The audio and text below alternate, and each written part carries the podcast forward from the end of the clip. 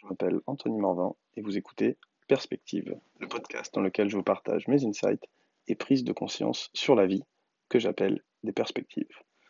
Alors, le podcast d'aujourd'hui va parler de Nietzsche. Ces temps-ci, euh, je fais un petit focus sur la philosophie et notamment euh, sur Nietzsche. Alors, il faut savoir que quand j'étais plus jeune, j'imaginais vraiment que pour lire Nietzsche, euh, soit fallait faire semblant, soit fallait vraiment vouloir se la raconter.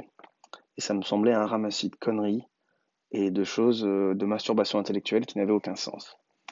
Puis un beau jour, j'ai commencé à essayer de le lire et j'ai rien compris. J'ai strictement rien compris. Franchement, par-delà le bien et le mal ou généalogie de la morale, faut s'accrocher quand même. Puis ensuite, j'ai commencé à m'intéresser à des gens qui rendaient les idées de Nietzsche un peu plus simples à comprendre. Euh, je pense par exemple à Luc Ferry ou même euh, Onfray, ou sinon tout un tas de blogueurs qui justement prennent les idées, les dissèquent et euh, les donnent un peu sous forme plus intelligibles, surtout avec des exemples parfois un peu plus actuels. Il s'avère que là, j'ai vraiment compris qu'en fait, Nietzsche, c'était cool. Et qu'il avait compris beaucoup de choses et que surtout, j'étais euh, énormément d'accord avec lui déjà sur plein de points et qui m'avait permis de mettre en mots des idées que je pouvais avoir. Et euh, donc dans le thème aujourd'hui, on va parler du nihilisme. Alors, est-ce que Nietzsche, du coup, penserait du développement personnel aujourd'hui?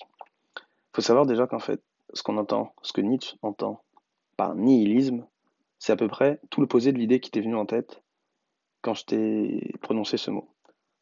Et c'est tout à fait normal parce que c'est ce que moi-même, j'en avais le sens courant qu'on en a aujourd'hui. Nihiliste, c'est, un peu comme. Euh, un côté anarchiste. C'est-à-dire, je ne crois en rien, rien n'a de sens. Même pas anarchiste, parce qu'à la limite, l'anarchiste euh, peut donner du sens à quelque chose, mais ça va être un côté. Euh, genre, euh, rien n'a de sens strictement rien. À quoi bon euh, L'idée que, que tout est vain, que tout, tout le, nil, hein, c'est euh, du grec qui veut dire rien, et, c'est vraiment cette notion de il n'y a rien qui vaille la peine, rien qui vaille le coup, il n'y a rien, rien, à, rien à aimer, rien à vouloir. Et en fait, Nietzsche, c'est pas du tout comme ça qu'il entendait le nihilisme. Et d'ailleurs, pour lui, le nihilisme, c'est justement le fait de croire en Dieu, le fait de croire en une idéologie, le fait de croire en un idéal, ce qu'il va appeler, lui, des idoles, que ce soit des idoles au sens personnage ou même des idées, tout ça ce sont des idoles. Il a d'ailleurs écrit dans son livre euh, Le crépuscule des idoles, c'est-à-dire le crépuscule c'est la fin du jour, donc le moment euh, où, euh, où, les idoles ce fan en fait un peu. Il a dit dedans qu'il faisait de la philosophie au marteau, parce qu'en fait il allait s'amuser à démonter la plupart des idoles, donc des idées, des valeurs, des, idéaux euh, qui ont été construites avant. Et en fait, pourquoi il est contre ça du coup? Pourquoi Pour lui, c'est justement ça. Pour lui, si on est religieux ou si on a une autre idéologie, et il inclut dans l'idéologie, par exemple, le capitalisme serait une idéologie, le, euh, le communisme serait une idéologie. Toutes ces idéologies, elles ont un seul et même problème pour Nietzsche, c'est qu'en fait, elles nient l'existence de la réalité actuelle. Elles nient l'instant présent.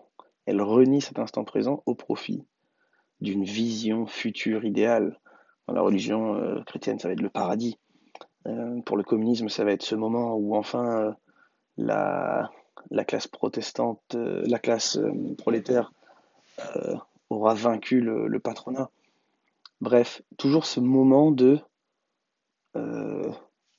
du, du, futur qui sera meilleur. Et en fait, ça, pour Nietzsche, c'est ça le nihilisme. Parce qu'en fait, en donnant de la valeur à quelque chose qui n'existe pas et qui devrait être mieux dans le futur quand tout sera parfait, on est en train de nier l'instant présent et de nier en quoi aujourd'hui est déjà parfait et surtout d'apporter de la valeur à la seule chose qui est, qui est le présent. C'est un peu cette notion de bah, vivre dans l'instant présent, qui est devenue super populaire aujourd'hui et qu'on entend un petit peu partout dans n'importe quel magazine de, de psychologie. Il faut vivre dans l'instant présent. Cool, comme si c'était nouveau. Alors qu'en fait, Nietzsche le disait déjà il y a 150 ans. Et, et ce qui est fascinant aussi, c'est que justement, le sens commun de ce mot, nihilisme, on croit que c'est justement tout l'inverse. Et même moi, je pensais avant bah, que Nietzsche, en fait, ne croyait en rien et qu'en fait, pour lui, rien n'avait de sens. Alors que non, pas du tout.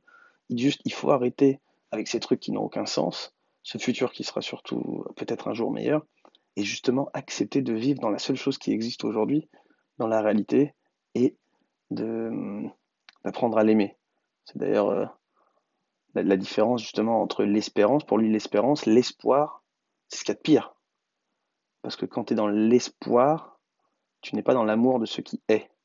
Quand tu es dans l'espoir, c'est forcément une envie qui,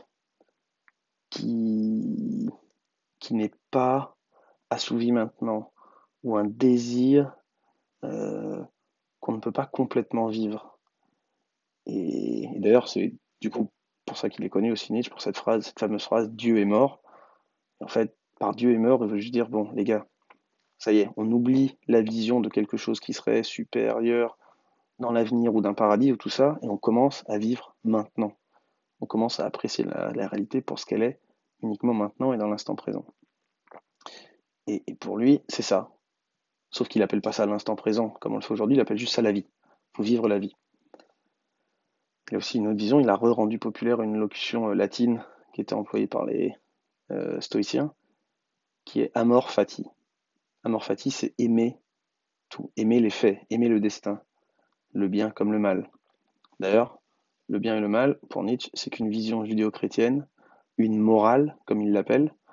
Et dans son livre Généalogie de la morale, en fait, il nous explique, encore une fois, qu'en philosophant avec un marteau, il est là pour déconstruire la généalogie de la morale et prouver qu'en fait, cette morale du bien et du mal a été euh, construite par les faibles pour se protéger des plus forts. Et qu'en fait, la morale est une construction complètement humaine et, euh, et qu'elle a défini des notions comme le bien et le mal pour justement empêcher certaines personnes de, de, profiter d'autres, mais qu'au final, ce sont ceux qui ont réussi à définir ça comme ça, qui, euh, profitent un peu des autres. Euh, donc voilà, amor fati, aimer tout. Et aussi atteindre cette, euh, cette innocence du devenir. C'est-à-dire ne pas chercher à être tout le temps dans le futur ou à vouloir quelque chose, c'est juste être innocent dans la façon de devenir. Vivre, en fait. Pour lui, c'est vraiment ça, c'est vivre, non pas comme si tu devais mourir demain, mais vivre comme si c'était la ta vie était déjà la, la, seule et la mieux que tu puisses vivre et que qu'il n'y ait rien d'autre à espérer de différent. Et, et, je trouve que justement, ça m'a fait penser à quel point euh, qu'est-ce que Nietzsche dirait aujourd'hui du, du développement personnel, parce qu'en fait, à trop vouloir avoir absolument un objectif, une vision, en fait, on en arrive un peu à vouer un culte à un autre idéal. Sauf que cette fois-ci, cet autre idéal, ce n'est pas Dieu, ce n'est pas le communisme, ce n'est pas quoi que ce soit, c'est juste nous meilleurs. Sauf qu'en fait, pour Nietzsche, c'est toujours un nihilisme. Parce qu'en vouant un culte et en donnant toute notre attention à ce nous meilleur du futur, on n'est pas en train de vivre le nous d'aujourd'hui.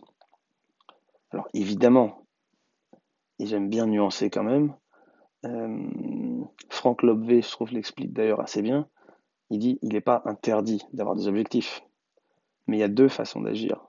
La première, c'est en voulant s'améliorer, donc encore une fois, en vouant un culte, au sens de Nietzsche, à ce nous du futur qui sera idéal, et l'autre, c'est tout simplement pour s'exprimer. Donc il y a deux façons d'agir. La première, c'est pour s'améliorer, la deuxième, c'est pour s'exprimer, selon Franck Lové. Du coup, la bonne, c'est de s'exprimer.